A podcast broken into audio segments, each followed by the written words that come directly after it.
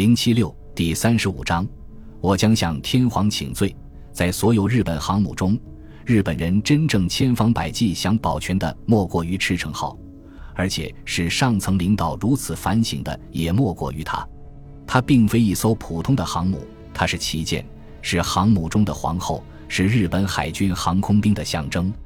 无论根据哪种说法，青木舰长在如此险恶的情况下。对赤城号的指挥都是尽责尽力了。六月四日十一点三十分，南云在长良号上重新开始指挥时，青木下令撤离所有航空兵以及伤员。五分钟后，机库的鱼雷和炸弹舱发生剧烈爆炸，火势因此又猛烈了。放小艇的甲板上也是烈焰腾腾。青木及其参谋们早被大火逼出舰桥，退至前飞行甲板。这时又转移到前锚机甲板，甲板下，舰员们在极其困难的条件下与烈火展开无比英勇的搏斗。由于舰上的发电机出了故障，舰内不仅没有照明，而且压力泵也无法使用，救火人员只能靠手头的工具。有的人冲上甲板，通过一根根长长的水龙管把海水压上来，但是靠人力工具来扑灭这场毁灭性的大火。就像拿医用滴管去扑灭森林大火一样无济于事，化学灭火器似乎也在嘲弄英勇救火的舰员们，因为他们也失灵了。十二点零三分，赤城号像还魂似的，突然开始向右舷方向转动。一名少尉被派去查明出现这一鬼使神差现象的原因。他发现轮机舱的整个指挥系统已不复存在。赤城号莫名其妙的转圈，无疑救了藤田的命。藤田在水上漂浮着，穷极无聊，就给自己看手相来打发时间。这是一门神秘的艺术，他实际并不善此道。他没有学过这一套，但他看到自己的生命线实在太短，心中怅然若失。于是他不再算命，重新扫视了一番海面。他看见海面上的几根烟柱中有一根粗大一些。而且离得也近，他既高兴又激动。那烟柱很快变成了一艘航母，在海上打着圈圈，并离他越来越近。当这艘起火的航母离他最多还有一海里时，藤田认出它是赤城号，所以就朝他和他的护航驱逐舰游去。有一度还真危险，野分号上有一挺机枪瞄准了他，但他立即打手势说：“我是苍龙号的飞行员。”这时，藤田的两个江田岛的同学。一个是青木广一，还有一个是金井敏郎认出了他，两人分别是野分号的副舰长和领航主任。藤田匆匆穿上金井的一套军服，好歹吃了点东西，然后爬上甲板。他看见远处的赤城号正在燃烧，舰上的人从甲板上跳进海里，野分号的救生艇赶去打捞落水者。藤田实在是疲惫不堪，无法合理分析形势。也得不出客观的看法，但在他看来，这一仗日本人显然是打败了。他隐隐约约地听见剑桥上的一些议论：营救工作速度要加快，必须迅速离开这一危险地区，因为这里可能有敌潜艇在活动。有人说要用驱逐舰把赤城号拖回去。藤田听着听着，很快就睡着了。尽管发生这么多事，赤城号的青木舰长仍然很乐观。十二点三十分，他通过野分号向南云发报说，除飞行甲板外都安全，正奋力灭火。报告的前半部分当然与事实大相径庭，撤离工作再不紧不慢，按部就班的进行。十三点三十八分，天皇玉像被转移到野分号上。十三点四十五分，该舰向山本和南云报告了这一情况。并说赤城号上火势依然很猛。突然间，赤城号那莫名其妙、令人胆战心惊的转圈停了下来，这似乎更加重了这份报告的分量。约莫两小时后，机库里发生了一次诱发性爆炸，前机库的隔板被炸穿，大火再度熊熊燃起，并朝前段和中段甲板蔓延。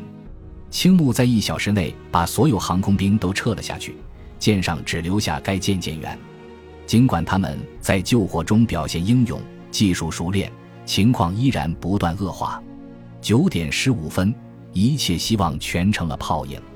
轮机长担保海军中佐冲出轮机舱，冒着弥漫的烟雾和熊熊烈火，冲上几层甲板，向青木舰长报告说：“赤城号靠自身动力航行已经绝对没有指望了。”青木当即下令轮机舱人员统统上来，但这一决定太晚了。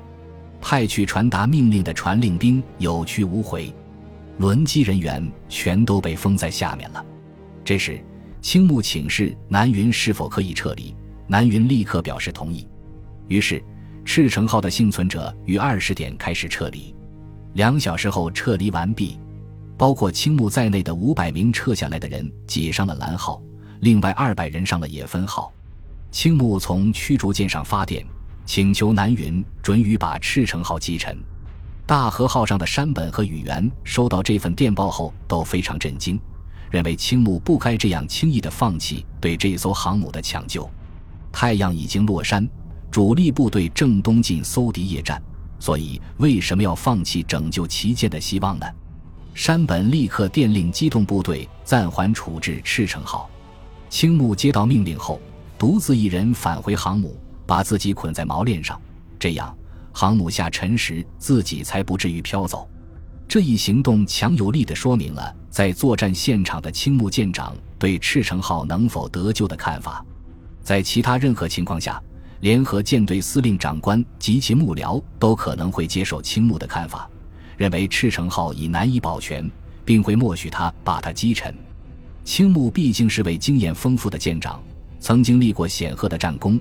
完全有能力指挥这样一艘备受重视的航母，不到万不得已，他绝不会下这样令人痛心的命令，击沉自己的航母。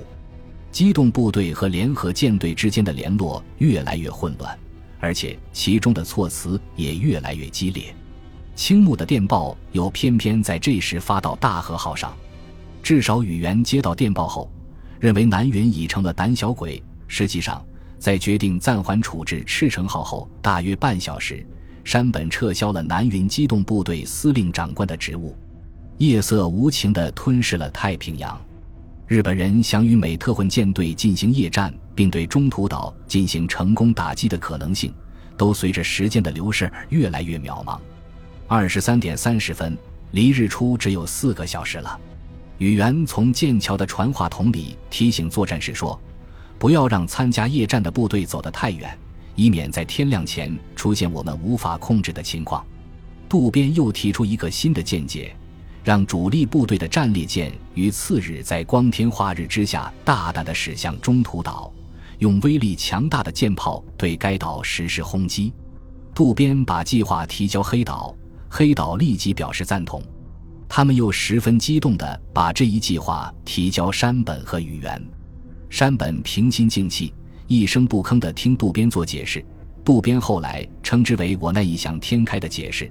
接着和颜悦色地说：“你肯定在海军参谋学院学习过。纵观海军历史，海军舰艇是不该用来攻击地面部队的。”渡边尴尬地答道：“是的，我知道。”山本接着说：“你的建议违反了海军最基本的原则。再说，现在进行这样的作战为时已晚。”此次作战已近尾声，在下棋时，过多的拼杀会造成满盘皆输，输的精光。语言就没有那么克制。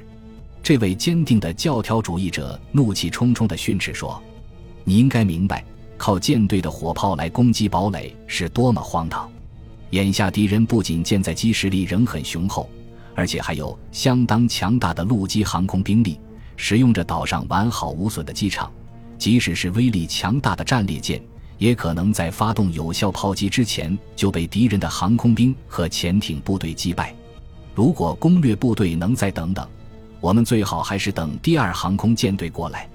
接着他又说：“还有，虽然我们此次战斗损失了四艘航母，但我们将会有八艘航母，包括即将完工交付使用的几艘在内，所以在今后战斗中，我们还是有希望的。”他接着又尖刻地说。一盘围棋，败局已定，还一再逞强硬拼，只有没有头脑的笨蛋才会做出这样的计划。